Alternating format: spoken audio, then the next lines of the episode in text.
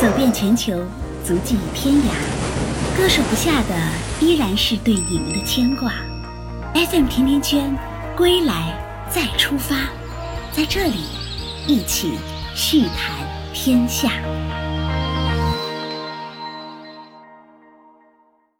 十二月十八日的清晨，甜甜圈向你问好。上一期的节目更新后，得到了不少小伙伴的鼓励。有听友说，他第一次听甜甜圈的时候还在读大学，刚从台湾交换一个学期回来开始追随。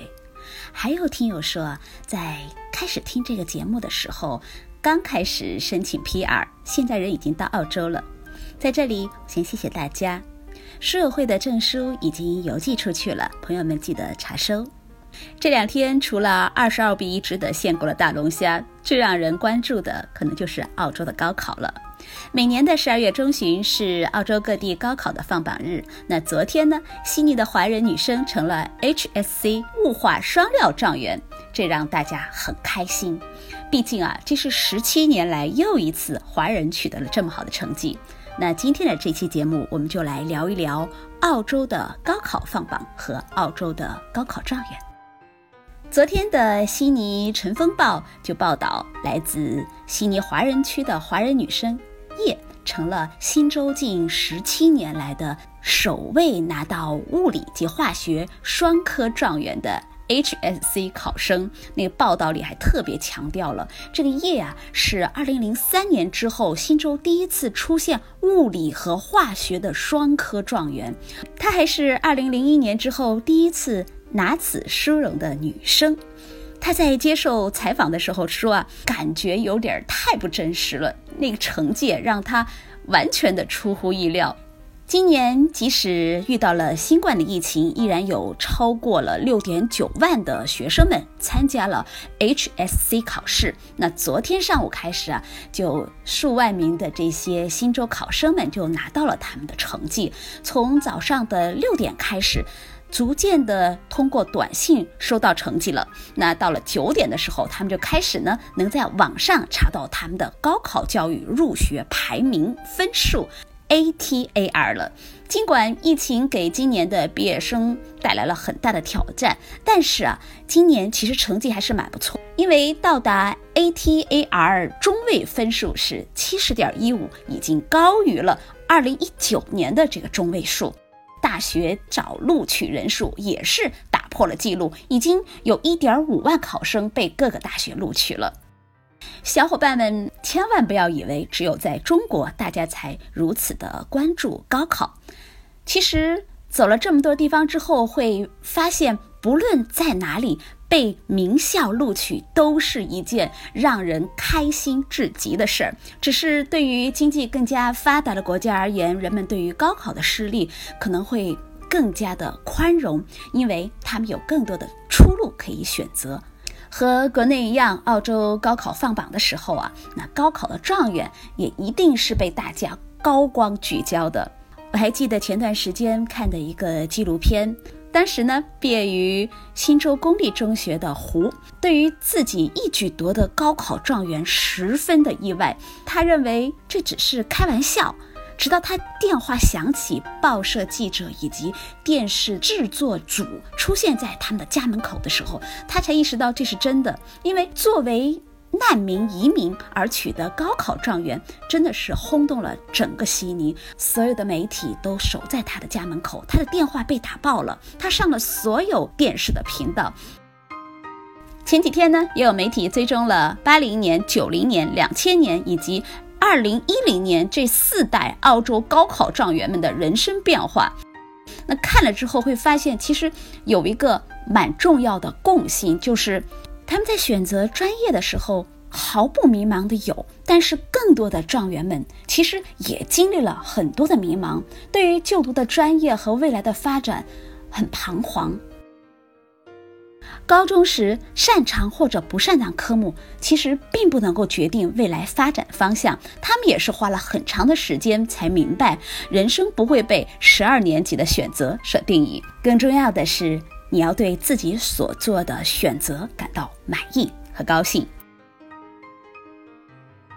一九八零年的状元 Parker 在三年前被任命为了新州最高法院的最年轻的法官。他说呀，在他报考大学志愿的时候非常的迷茫，他最终选择的是科学和法律，因为他当时并不知道自己想做什么，优异的高考成绩也没有给他指明学习的具体方向。很长一段时间，他一直在伦敦做一名计算机程序员。再来看看一九九零年的高考牛人 Kate，他现在啊是诗人和作曲家。一九九零年的时候，Kate 取得了数学、现代历史和农业科目的新州名列第一的好成绩。大学里修的是文科和法律双学位，而如今啊，他是一位诗人。他在大学里也并不确定自己的职业，直到了大学三年级的时候，他才想清楚自己想做的是从事文学和文化方面的工作。二零零零年的高考牛人呢，Daily，他现在是一名管理顾问，他立志是要成为一名有抱负的遗传科学家。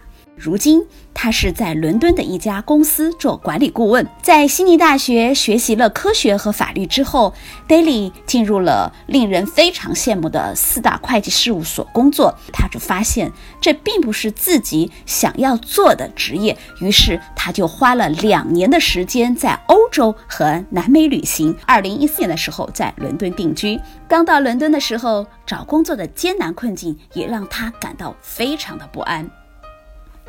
再来看看二零一零年的高考牛人，他现在是编剧和导演。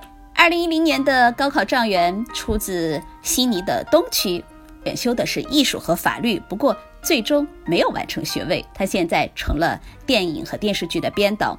他说，他人生的改变是在悉尼内西区的变装皇后问答之夜之后呢，他就毅然决定要放弃即将完成的大学学位。他说，在很多人看来，放弃从事法律行业可能是一个非常疯狂的举动，但是他很明白，那样做他会非常不开心的。如今，他在编剧这个行业上已经工作了六年，而他最新的作品在纽约的电影节上获得了展览。我在国内的不少朋友们都认为，澳洲的孩子们其实在学业上已经很幸福了，但是。澳大利亚的抽样调查也显示啊，每年参加高考的学生中都有四成患有严重的焦虑症，其中女孩们承受的压力更大。我的一个本地的西人朋友就告诉我，他的孩子在面对新州的 HSC 的压力的时候，真的让他非常难以承受，完全不是我们想象的那种澳洲高考非常轻松的状态。在考试开始前的几个月，他的女儿每天早上就是四点钟起床，先是喝一大杯的咖啡，之后三个小时都是在背笔记，从论文一直到历史，然后去上学，之后就会开始七小时不间断的学习，是不是有点围城的感觉？在澳大利亚的高考，其实它并不是由于国家来统一命题和。